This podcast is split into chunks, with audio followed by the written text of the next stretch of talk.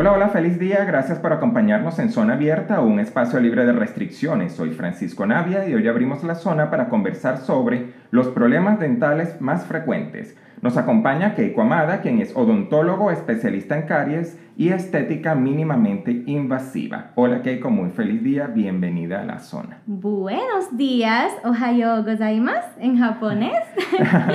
¿Cómo estás? Muy bien, bueno, ya que arrancaste con eso, dime realmente el origen de tu nombre, porque Ah, eso sí. me llamó la atención al, al principio cuando empecé a ser tu paciente. Ay, sí, gracias por elegirnos. este, mis padres son japoneses, por eso mi nombre, Keiko, y mi apellido Hamada. Entonces es un apellido familiar. En Japón generalmente se utiliza un solo apellido por familia, así que ese es nuestro apellido. Mira, fíjate, eh, los buenos hábitos dentales y las visitas periódicas al odontólogo pueden prevenir problemas como la caries y la gingivitis. Claro. Pero realmente la mayoría de la población tiene buenos hábitos dentales. Depende qué tipo de población. Si me- nos referimos a la población japonesa, es más frecuente el cepillado en Japón que en República Dominicana. Cada quien anda con su cepillito en su cartera. Eh, en República Dominicana, lamentablemente, no es tan común este, andar con un cepillo dental.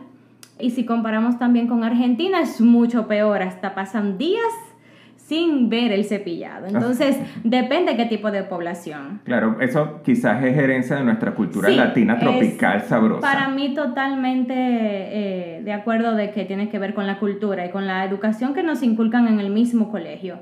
Porque en Japón hay un, hay un tiempo para que los niños vayan a cepillarse. Eso no existe en República Dominicana. Además se aprende desde casa. Exactamente. ¿Cuáles son los hábitos dentales esenciales que una persona debe incluir en su rutina diaria? Lo más importante es la forma del cepillado. O sea, no hay que pasar el cepillo así como que a lo loco y termine. Cada diente tiene varias caras. Es esencial pasar el cepillo por todas las caras de los dientes, eliminando todas las bacterias, ayudándonos con el hilo dental, porque el cepillo no alcanza a retirar todas las bacterias y la comida que se pudre entre los dientes. El hilo es súper, súper esencial como te digo, cuesta como 100 pesos y nos ahorra miles en enfermedades que podemos evitar simplemente con el hilo. Y un coayudante que es un enjuague bucal. Si es para uso diario, se, eh, se recomienda que sea sin alcohol para este, no irritar la encía. La tecnología nos ha traído aparatos nuevos como el Waterpick. El Waterpick, para que la gente mm, lo entienda un poco, es un aparato que lanza chorritos de agua y limpia los espacios interdentales. Entonces, ¿eso sustituye al hilo dental o el hilo dental no puede ser sustituido? No se sustituye el hilo dental con el Waterpick porque el Waterpick está indicado para cierto tipo de pacientes, personas que tengan implantes dentales, que tengan coronas y puentes, trabajos protésicos o que tengan espacios muy grandes eh, muy grandes entre los dientes. Para los dientes que están eh, alineados correctamente, el Waterpick realmente no hace nada, no le va a sacar todo lo que se necesita sacar, vamos a hablar en un lenguaje bastante coloquial. Eh, entonces el hilo para mí es la mejor opción y ya dependiendo la condición del paciente que se coayude con el Waterpick, que Mm. es un chorro a presión. Exacto. Perfecto. Vamos a hablar de la caries, que digamos que es uno de los problemas más comunes que hay en la población cuando hablamos de problemas dentales. Realmente, ¿qué es la caries? Bueno, es que la caries no se define como una sola cosa, es una enfermedad multifactorial, lo dicen en todas las literaturas. Depende de varios factores. Primero el huésped, porque si no existimos, pues la caries no existe.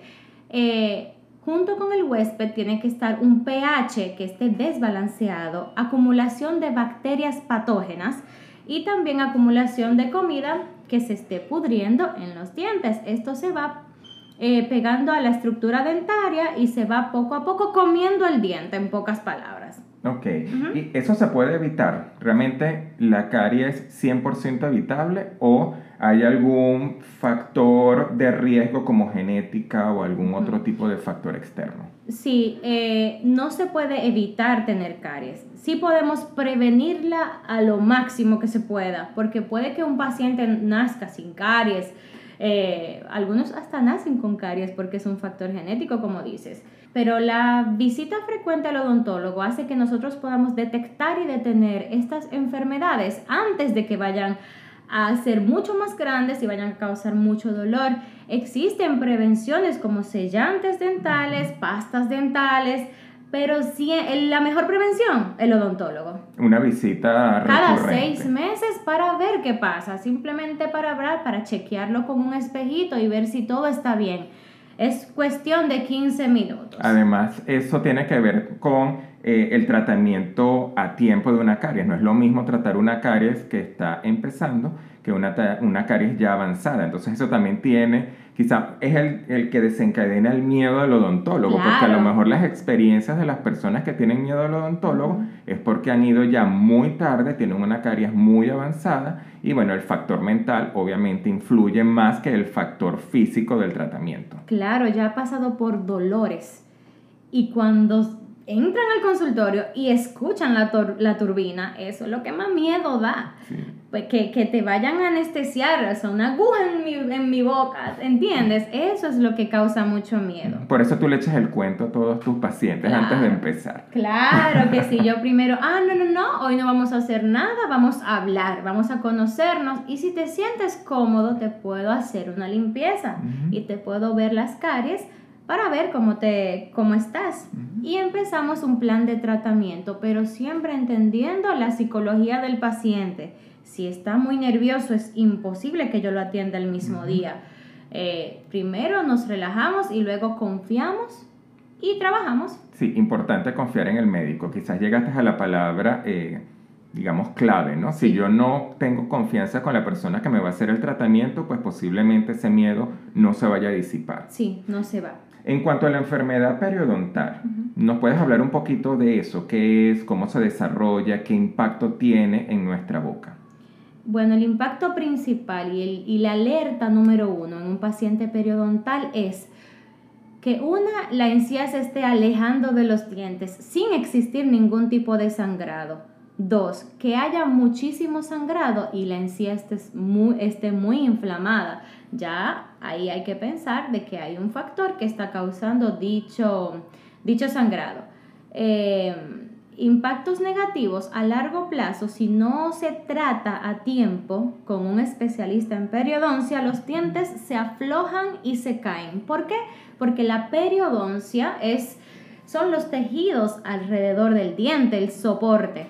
Imagínate que un, un paciente tenga una caries, pero el diente esté flojo. Yo no puedo salvar el diente si tiene caries, por más que, que yo pueda hacerlo porque no tiene soporte. Primero hay que darle anclaje al diente y luego resolvemos las caries. ¿Esa enfermedad periodontal tiene que ver o está directamente relacionada con la higiene dental o se produce por otros factores? Varios. Higiene es el número uno, pero también puede ser un factor eh, que vaya acompañado de enfermedades sistémicas. El paciente diabético, pacientes con presión arterial muy alta o muy baja. Básicamente estas son las más importantes y este, cualquier otra enfermedad que tenga el paciente que tenga que depender de algún tipo de medicamentos y que sean muy abrasivos también para la encía, también puede causar periodoncia. Hablando de, de, abrasivos en la encía, esto normalmente yo siempre lo saco a colación en episodios anteriores y es que la gente cree que nosotros somos una ensalada. Entonces, este, la gente utiliza remedios caseros para tratar ese tipo de enfermedades. Y uno de los remedios caseros que normalmente utilizan es que se cepillan con sal o hacen buches con sal o se cepillan con bicarbonato con limón, que es algo sumamente abrasivo. Entonces, ¿eso realmente está eh, recomendado por ustedes o está totalmente contraindicado? Lo dijiste bien, totalmente contraindicado. Tú dijiste la respuesta. Es que es muy abrasivo, es desgastar los dientes. Pero sabes que la sal es un antiinflamatorio natural excelente, pero no la sal en sí, sino agua caliente, eh, tibia, disuelta con un poquito, la sal disuelta, perdón, en agua un poquito tibia y hacer enjuagues bucales cuando el odontólogo te lo indique, es muy es, sí, es importante porque de nada vale tener estos remedios caseros cuando nosotros tenemos las la enfermedad en los dientes aún y solamente lo tratamos por encima. Sí, tienes que ver cuál es el origen. Exacto, tienes que ver cuál es el origen de la enfermedad para poder tratarla de raíz y no buscar un paliativo de voy a mejorar hoy para mañana otra vez estar igual. Exactamente, hay que sacar todo de raíz y luego hacer los tratamientos. ¿Sabes que se calcula que el 40% de la población sufre o sufrió de mal aliento en algún momento de su vida?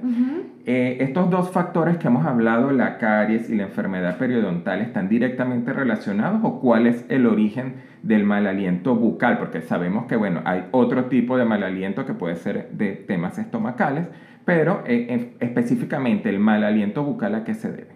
Ahí están las tres principales. Caries, enfermedades periodontales y enfermedades del sistema digestivo. Y bueno, la mala higiene, que es cuando la comida se pudre en la boca y en la lengua, pues genera muy mal olor.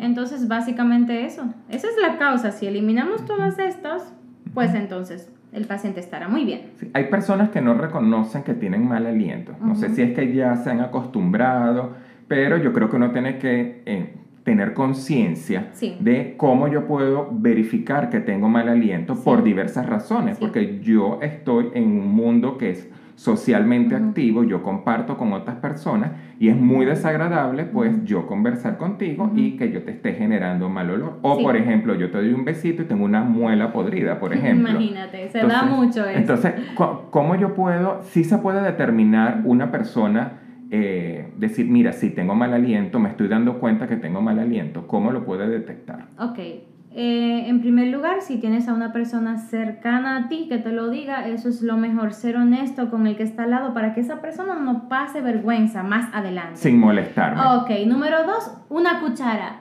Te introduces una cuchara en la boca y la dejas secar. Si la cuchara tiene muy mal olor, sabes que tienes ese mismo mal olor en ti y que no puede ser detectado por ti mismo. Mm, interesante. Interesante, ¿viste? Ah, todos los días se aprende un poquito. Sí, espérate que hay algo muy importante. Es normal tener halitosis después de consumir Coca-Colas, eh, café, alimentos eh, cítricos te va a cambiar el sabor, y, pero eso es momentáneo. Claro. Ni bien te cepilles debe de ceder. Y si nosotros aquí en el consultorio no tenemos la cura, lo mandamos a un especialista del sistema digestivo porque ya el doctor está entrenado para que el paciente hable y podamos detectar de dónde viene ese mal olor por el tipo de olor que genera el paciente. El paciente habla y desde que habla nosotros decimos esto es un problema estomacal, Mm, o esto, esto es por caries. Eso es algo que la gente Detectamos, nos enseñan en la universidad a detectarlo, mire, un olor así, así, es por esto, por lo otro. Entonces, ya nosotros tenemos eso por, por instinto. La gente habla de que Ay, el odontólogo sí es costoso, pero señores, el odontólogo se cala el mal aliento de las personas. ¿Usted estaría dispuesto a trabajar en eso? Mira, este, la gente se olvida de la lengua. Sí. La lengua también requiere una higiene especial. Muy especial. Es una esponja que absorbe el 70% de las bacterias que están bailando y danzando en la boca. Entonces, si usted lo limpia suavemente de atrás hacia adelante, limpiando el cepillo, y volviendo a limpiar y limpiando el cepillo, no como que lo haga de forma circular y ya termine, porque está simplemente regando las bacterias. Es sacarlas, retirarlas y lavar el cepillo varias veces hasta que su lengua quede rosada, nada de blanco, señores. Lenguas blancas son colonización de bacterias. Así que evitemos tener esto. Las lenguas rosaditas son la más bonita. De acuerdo. Fíjate, este, ¿qué recomendaciones le das a las personas para eh, vencer el miedo al odontólogo. Yo, por ejemplo, una persona que tenga pánico al odontólogo, eh, ¿qué le recomiendas? En las páginas de los doctores, los mismos pacientes comentan, fui a ese doctor y, me dio un miedo desde que entré porque me trataron mal, porque, porque ni siquiera me preguntaron cómo estaba, que me abrieron la boca y me puse, ¿entiendes? Entonces, los mismos pacientes te, te pueden recomendar a donde se sientan confiados. Gracias a Dios, la mayoría de mis pacientes vienen, se paran en la puerta y, mira, lloran, porque tienen una fobia al odontólogo. Pero cuando yo digo, no, tranquila, no llores, vamos a conocernos, vamos a hablar, el doctor tiene mucho que ver. con Sí. el miedo al odontólogo. Además, también. aprovechemos las redes sociales y veamos realmente. Los reviews que tiene cada Sí, doctor. hoy, hoy tenemos ventajas increíbles versus años atrás donde yo puedo ver comentarios reales, no comentarios comprados de alguien. ¿no? Exactamente. Chévere. Fíjate, eh, nosotros eh, normalmente nos cepillamos los dientes en nuestra casa, utilizamos hilo dental, pero eso no retira el hecho de que tenemos que hacer una limpieza dental profunda. ¿verdad? Sí, claro. Cada cuánto tiempo una persona debe limpiarse de forma profunda la boca con un especialista. Depende de cada paciente y de cada afección que tenga dicho paciente. Tenemos pacientes que nosotros una vez al año que lo veamos está todo súper bien. Hay pacientes que mensual tienen que venir por la condición que tienen, que es imposible de que en, en casa se puedan higienizar bien. O que se agrega tres o cuatro veces más el número de placa bacteriana en los dientes y nosotros tenemos que retirarlos aquí con aparatos especiales. Ya el doctor, cuando vengas por primera vez, te da seguimiento a los seis meses, si todo está bien, y a los seis meses se dará cuenta si tú puedes durar un poquito más en venir a la clínica o si tienes que venir antes de los seis meses. Ya tú puedes proyectar la, Sí. la próxima. Exactamente. Bien, mira, ha- hay una, tengo una duda, pero esto básicamente es casi que para un episodio especial y es sobre el odontólogo y el embarazo, cómo el embarazo influye en la salud dental. Eh, ¿Qué cuidados especiales tiene que tener una embarazada? Vamos a hacerlo súper resumido y nos comprometemos a tratar esto en otro, en otro episodio. Sí. Eh, en primer lugar, si la persona está tratando de quedar embarazada, yo ahí mismo le indico que vaya al odontólogo a ver si todo está bien con sus dientes. Todo lo que usted consume, esas bacterias que usted tiene, se le pasan al feto inmediatamente. Entonces, lo bueno es prevenir. Pero ya si usted está embarazada, ni bien quede embarazada, vaya al odontólogo también. Pero hay un lapso de tiempo en el que nosotros podemos trabajar en cuanto a sacar algún tipo de radiografías o para este, poner anestesias, que es en el segundo trimestre. Pero ya en el primer trimestre podemos decirle, mira, vamos a esperar entonces dos meses, vamos a tratar de hacer esto que lo otro, eh, para tratar esa enfermedad que tienes en boca. O sea, dentro de mi planificación familiar Ujú. debería estar una visita previa al odontólogo. Exactamente. Usted sufre del corazón, tiene que ir a man, tiene que ir de la mano con un odontólogo. Usted está embarazada con la mano de un odontólogo. No sabe todo lo que puede pasar solamente por tener un montón de caries o infecciones en los dientes, hasta pérdidas del feto que están en muchas literaturas se pueden eh, provocar por eh, no ir al odontólogo. un punto súper interesante que estaremos trabajando eh, con mayor desarrollo en futuras entregas. Sí. Fíjate, tenemos unas preguntas que llegaron vía mensaje directo a nuestro Instagram, arroba zona abierta. Vamos a también a, a contestarlas de manera, eh, digamos que resumida. Sí. La primera pregunta dice, suelo ir con regularidad al- al odontólogo, me indica que no tengo problemas, pero siento molestias al masticar. Es como una corriente. ¿A qué se debe ese problema? sensibilidad dental puede ser una de esas. Y no, no es posible que le hayan dicho que no hay nada si él siente algo, porque algo debe haber.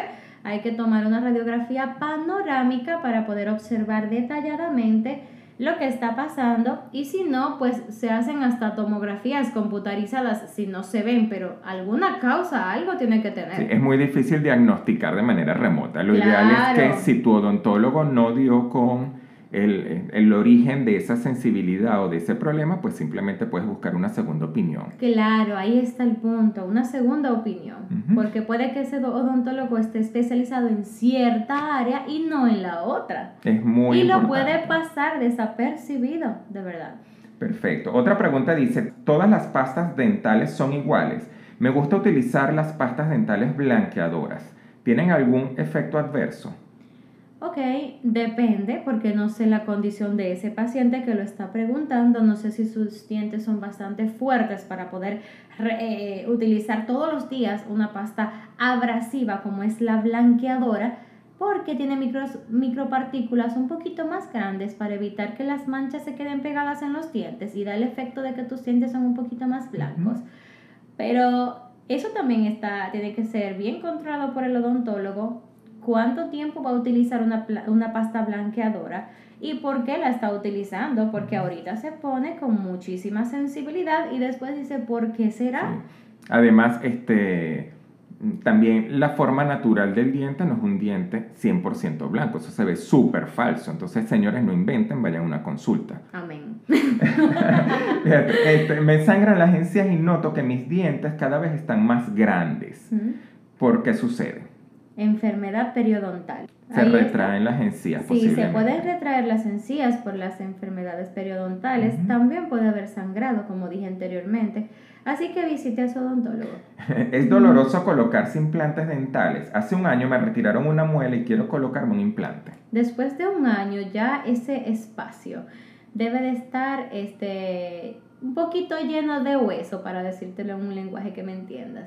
Entonces debe de haber suficiente soporte para colocar, colocar un implante. Si no, pues se ponen eh, injertos óseos y de membrana. ¿Que duele? No, para nada. El implante es lo que menos duele. Lo único que se anestesia es la encía, que es lo que tiene sensibilidad. Ya el hueso, el hueso no va a sentir cuando le vayan a colocar el implante. Es un procedimiento bastante indoloro. Duele más extraerse la anestesia. y extraerse un diente que ponerse un implante. De acuerdo. Las muelas del juicio hay que retirarlas siempre. Depende. Si el paciente no puede abrir mucho la boca y al odontólogo se le incomoda llegar hasta tan hacia atrás para repararlas porque mayormente vienen con caries, al, eh, porque su crecimiento es tan lento que tiene mucho tiempo debajo de una carnita como de una encía y ahí se acumula tanta, tanta placa bacteriana que generalmente salen con caries y muy profundas. En lo personal, si el paciente no necesita mover un diente hacia un espacio que lo necesite, o sea, un tercer molar, sustituir un segundo con ortodoncia, si es que se puede, yo recomiendo la extracción de los terceros molares, porque vamos a evitar mucho dolor cuando estén saliendo o cuando salen, es imposible poderlas reparar. Además, por eh, temas de higiene, ¿no? Es muy complicado, muy complicado llegar hasta atrás. Entonces, yo recomiendo la extracción de los terceros molares, siempre y cuando no exista una condición en la que el paciente lo necesite en boca. Y para finalizar, esta es una pregunta de una persona gozona. Este, ¿Nos podemos pegar alguna enfermedad dental al besarnos? Uy, sí.